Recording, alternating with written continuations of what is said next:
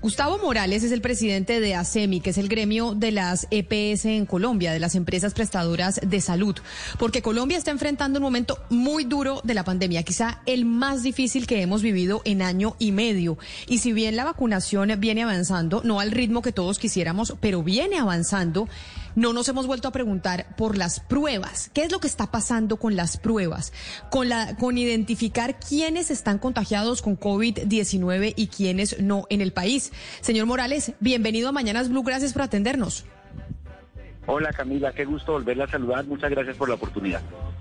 Pero mire, señor Morales, cuando uno habla del COVID-19, parece que solo se estuviera refiriendo a que la solución son las vacunas y las vacunas son muy importantes, pero evidentemente también detectar quiénes son los que están contagiados es fundamental para poder controlar la pandemia. Y esto solo se hace haciendo pruebas, esto solo se logra teniendo un manejo de pruebas importante. Hemos tenido muchas quejas, hay muchos oyentes que nos han escrito a nuestra línea de WhatsApp al 301 76 44108 quejándose, señor Morales, sobre cómo se demoran 48 horas en practicarles una prueba desde la EPS o que incluso también 48 horas se demora el resultado. Queríamos consultarlo a usted, ¿cómo es que está la situación del manejo de pruebas hoy en Colombia con las EPS? Pues eh, Camila, qué bueno que, usted pone este tema eh, eh, sobre el tapete porque sin duda la, el énfasis que hemos puesto todos en el plan de vacunación eh, nos lleva a olvidar la importancia de otros aspectos como el del cuidado personal, el de la eh, atención de los enfermos y este tan importante de las pruebas. Eh, yo creo, Camila, poniendo como, mm, digamos, ampliando el foco, haciendo, haciendo una visión panorámica desde principios del año pasado, cuando empezó la pandemia, que el país ha mejorado muchísimo en el tema de las pruebas en general. Recuerde usted por allá, y esto parece que es como remontarse a la historia patria, que por allá en abril o mayo del año pasado, aspirar a llegar a hacer a 10 mil o 15 mil o hasta 20 mil pruebas diarias sonaba utópico y sonaba lejano. Eh, y luego muy rápidamente, un poco parecido a lo que ha pasado con vacunas, casi que sin darnos cuenta, y viéndolo como natural, a pesar de que implicó un esfuerzo enorme de los laboratorios, sobre todo, también de los hospitales, de las clínicas, de las secretarías de salud y también de las EPS, pues hemos llegado a un momento en que casi todos los días estamos practicando más de 100 mil o 110 mil pruebas diarias. Entonces, lo primero es como dejar consignado el enorme progreso que hemos tenido. Por supuesto, Camila, ese progreso viene acompañado con nuevos desafíos. Y el desafío mayor es que para tomar muestras es una capacidad que hemos desarrollado en tiempo récord, pero a veces esa capacidad se estrella con la capacidad de procesar esas muestras. Porque obviamente también hemos mejorado mucho en ese sentido, pero de tanto en tanto eh, encontramos un cuello de botella en que logramos tomar muchas muestras, pero no alcanzamos a procesarlas como sería deseable. ¿Por qué? Pues por la razón que explicaba ahorita, porque el, eh, la, eh, la capacidad de... Eh, esta es una capacidad que no existía antes y que ahora existe en dimensiones crecientes, pero por momentos todavía Pero claro, doctor Morales, pero entonces déjeme yo le hago una pregunta. Mire, por ejemplo, acá Lorena Vega, que nos que, es una oyente que nos está escribiendo, dice que a su hermano le realizaron la prueba hoy y la EPS le dice que en cuatro o cinco días tiene el resultado. Fernando, otro oyente que también nos escribe, dice que le practicaron la, prueba por medio de la EPS y cuando eh, le llegó el resultado ya le habían pasado todos los síntomas, es decir, ya han pasado 15 días. Y uno dice, en un año y medio no hemos logrado solucionar el tema de las pruebas y de los reactivos necesarios y de montar un y, de, montar la estructura para poder eh, manejar es la demanda de pruebas que estamos teniendo, porque estamos en vacunas, pero las pruebas empezamos a tenerlas desde hace un año y medio. Pues eh, Camila, como siempre que conversamos, qué bueno que ustedes reciban esas quejas y yo agradecería mucho que su equipo me las transmitiera, como dicen ustedes, por el interno, para poder ayudar y ver qué pasó. La mejor forma de solucionar un problema es entendiendo dónde estuvo la falla. O sea que mil gracias a Blue Radio por esta por, por, esa iniciativa y, si nos logran transmitir los casos, buenísimo. Pero, mire, Camila, eh, a su pregunta, el, em, la, meta, digamos, eh, deseable que ha fijado el gobierno a través del Ministerio de Salud es que, uno, las pruebas se practiquen en el lapso de 48 horas desde, la, desde que se tiene noticia de la situación. ¿Cómo se tiene noticia de la situación? Pues o bien el paciente llama o bien en el hospital la ordenan. Incluso en el hospital el término es menor, debe ser de 24 horas. Entonces, si la persona le practica la prueba en el lapso de las 48 horas, me atrevo a decir que es una buena noticia porque está dentro del lapso previsible y deseable. En muchas ocasiones, lo digo con toda franqueza, ni siquiera logramos practicar la prueba en ese lapso de 48 horas. Porque, eh, pues, por, pues por las razones que explicaba ahora, porque los equipos eh, de, de, trabajadores de la salud no son suficientes, porque no se logra atender a todas las, pedidos y demás. Pero si sucedió en 48 horas, es una buena noticia. Y el otro lapso que importa, Camila, es el de el resultado. La meta que nos ha trazado el gobierno es que entreguemos el resultado no más allá de cinco días y preferiblemente en tres días. Luego, si nos movemos en ese lapso, todavía estamos dentro del margen deseable. Lo, ideal sería en tres días, ¿para qué? Para que la persona sepa con certeza que tiene el COVID y que por lo tanto no debe, mm, no debe eh, pues, eh, salir, debe aislarse. De modo que en esos márgenes yo creo que yo recibo esos dos casos con relativa tranquilidad pero mentiría si dijera que, siempre funciona así de bien. En muchos casos nos hemos demorado 5, 8 días en tomar la muestra y 10 o 15 días en entregar las pruebas, los resultados como en el segundo caso que usted mencionó. Todo eso tenemos que corregirlo, pero hay un problema adicional, Camila, que estamos tratando de resolver con el gobierno.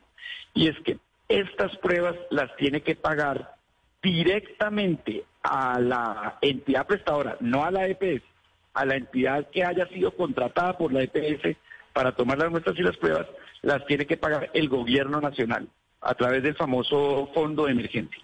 Y ahí hemos tenido una dificultad porque mm, eh, en ciertos meses no se han pagado esas pruebas y eso genera una dificultad financiera enorme, no a la EPS, sino a la entidad prestadora de servicios de salud, que es la que contrata a los trabajadores de la salud para que tomen las muestras y para que practiquen las pruebas y por supuesto también a los laboratorios. Entonces también hemos tenido ahí un, problema como de flujo económico que puede explicar en parte, no totalmente, algunos de los problemas que usted está señalando. Doctor Morales, ahora que usted menciona que es el gobierno que tiene que pagar por las pruebas y no las EPS, pues yo quisiera que de pronto me explique mejor cómo funciona ese sistema, porque además tengo entendido que hay unas EPS que se demoran más en dar los resultados que otras. ¿Por qué? Yo entiendo que todas utilizan los mismos laboratorios, por ejemplo. Entonces, ¿por qué se da ese fenómeno? El, en general, el sistema de salud funciona de la siguiente manera. Las EPS tienen una red de clínicas y hospitales, a veces es propia, pero en la mayoría de los casos no es propia, sino que eh, la red se configura a través de contratos y a, a, través de eso se atiende a la gente, sus apendicitis, sus cánceres, sus gripas, lo que sea. En el caso del COVID, como eso no estaba previsto ni en el 2020 y tampoco para el 2021, se creó un fondo especial para financiar todo lo que tuviera que ver con COVID. Práctica de muestras, práctica de pruebas, atención de enfermos, vacunación y demás. Y se dijo que como nadie se quiere enriquecer con esto, pero obviamente hay unos costos que hay que reembolsar, la plata no pasara a través de las EPS, sino que fuera directamente a el, al, prestador, a la entidad. Normalmente son eh, lo que se llama eh, eh, entidades de, de, atención primaria, que son especialistas en esto, en vacunar, en servicios a domicilio, en tomar muestras, etcétera, etcétera. lo que hace la EPS es que le informa a este fondo que a la señora Camila Zuluaga le tomaron la muestra eh, la entidad tal, la entidad atención primaria SA, le tomó la muestra en tal fecha y por lo tanto la entidad atención primaria SA debe ser, debe recibir un pago de tanto. Y así funciona nuestra labor como EPS es informarle al FOME para que pague. Eso últimamente ha funcionado bien, debo decirlo, pero hubo unos meses, sobre todo el año pasado, en que no funcionó bien. Y eso generó unas dificultades que están en vías de solución, pero que también explican que a veces simplemente se acaba la gasolina no hay con qué pagar salarios, no hay con qué pagar eh, reactivos. Repito, no quiero aquí sonar eh, como quejándome porque el gobierno ha hecho todos los esfuerzos para solucionar ese problema, pero pues como ustedes me están preguntando, eh, ¿dónde están los problemas? Este es uno de ellos. No el único, probablemente no el principal, pero también hay que ponerlo de presente. Doctor Morales, hoy cuáles son las características, las condiciones, los requisitos que, debe presentar una persona para que una EPS ordene la, toma de la prueba COVID. Se lo pregunto porque muchas dicen, eh, tuvimos contacto con un paciente contagiado, vamos a solicitar la prueba y finalmente no se nos toma. Eh, nos piden algunas empresas eh, prestadoras de salud que tengamos los síntomas.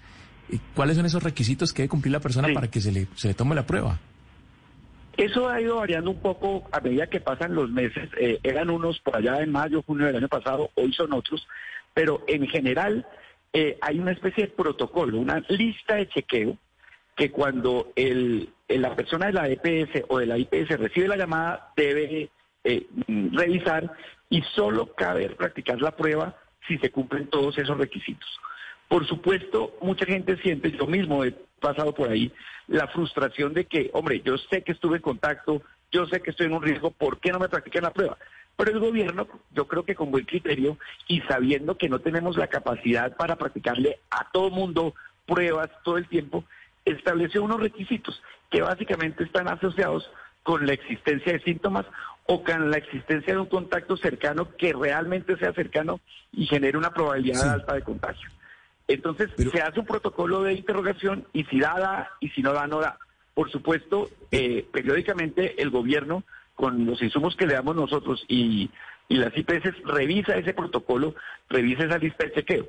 Eh, pero tiene que ser así por las razones que, que explicaba al principio. Pero mire, eh, no tenemos la capacidad de practicar la prueba a todo el mundo, entonces hay que tener un filtro y por supuesto hay personas que quedan que se deslizan por las rendijas de esos filtros y a las que al menos con los recursos públicos del sistema de salud no cabe practicarles las pruebas, pero sí cabe recomendarles que se aíslen. Eh, lo cual se conecta además con el tema de la trazabilidad de contactos, que es un tema que podemos conversar aquí o en otra ocasión me llama la atención eh, el, número de días para los resultados. Usted dice que en promedio tres días, pero tres días es demasiado tiempo para, para, para saber el resultado de una prueba teniendo en cuenta, doctor Morales, que la posibilidad de contagio sigue siendo muy alta. ¿No es posible que esos resultados se obtengan en cuestión de horas? Es decir, eh, en Colombia es posible, porque yo le digo, desde Barranquilla le dicen a uno, es que se le demora el resultado porque es que esas pruebas tienen que ir a Bogotá y, luego para, para devolverlas a Barranquilla. Pero digo, tres días, doctor Morales, ¿no es demasiado tiempo teniendo en cuenta la, la manera como se propaga la, la infección, la enfermedad? Sí, eh, es un muy buen punto que usted toca porque tal vez... Pero no, pero no solo eso, Oscar, no solo eso y doctor Morales, es que son tres días, es una barbaridad y así no vamos a controlar ninguna pandemia. O sea, mejor dicho, un año y medio después, si nosotros estamos tardándonos tanto en hacer pruebas y en dar resultados. Pero mire, eh, eh, Oscar y Camille y eh, amigos, es un muy buen punto, pero tal vez quiero ser más preciso porque no, no entré en ese tema en mi primera respuesta y, y apunta a la pregunta de Oscar. Eh, lo siguiente, eh, hay distintos tipos de pruebas. Eh, y hay unas pruebas, las famosas de antígenos, que pueden salir mucho más rápido que los tres días. Por eso el gobierno, ah, en el segundo semestre del año pasado, después de un gran debate científico, autorizó esas pruebas de antígenos. ¿Por qué no las había autorizado en un principio? Porque no son tan exactas ni tan precisas como las famosas pruebas de PCR que son las que se toman por lo menos tres días en dar resultados. Incluso en los países desarrollados, Camila, las pruebas PCR se demoran por lo menos tres días, porque son, toca tomar la muestra, toca llevarla al laboratorio, toca esperar que la muestra se someta a un proceso ahí como de preparación, toca someterla a unas máquinas complicadísimas. Ese proceso no, señor Morales, no, señor Morales, perdón, perdóneme interrumpirlo pero en muchos países del mundo, incluso si usted uno paga una prueba privada PCR, ya usted se la hacen por la mañana y por la noche ya la tiene. Es decir, eso sí me parece que decir que se mora tres días en que uno PCR, eso la pasa en Colombia de manera cuando uno se lo pide a la EPS, pero de resto por la mañana y por la noche uno ya tiene la prueba. Muchas tecnologías, muchas tecnologías han logrado acelerar eso, eso es cierto. Pero recuerde que ustedes me están preguntando por lo que yo puedo hablar, que es el sistema de seguridad social en salud que es eh, donde estamos todos y donde tenemos que hacer la fila. Entonces, eh, hay un problema de, digamos, de, fenómeno masivo, llamarlo de alguna forma. Eh, hay que hacer la fila en el laboratorio. Lo que estoy queriendo decir para redondear mi pregunta y respuesta anterior es, hay algunas otras pruebas como las de antígenos que salen muy rápido, salen en tres o cuatro horas. Y es cierto, es posible científicamente que las pruebas PCR salgan rápido, pero eso es posible cuando no estamos en una fila y en un pico de casos como el que estamos ahora. Entonces se vuelve, como bien lo dice Camila, y en eso tiene toda la razón, un, una especie de círculo que se retroalimenta. Pero eh, entonces, doctor Morales, ahí déjeme, yo lo interrumpo porque quiere decir que nosotros llevamos un año y medio y no nos preparamos para esto. Es que un año y medio preparando el sistema de salud, por lo menos para tener las pruebas y la capacidad de hacer las pruebas, porque volvemos a la inequidad del sistema. Si usted tiene plata para pagar una prueba particular, paga 270 mil pesos, que además es un robo porque sigue costando 270 mil pesos durante un año y medio y le dan la prueba el mismo día, como dice Valeria, la PCR.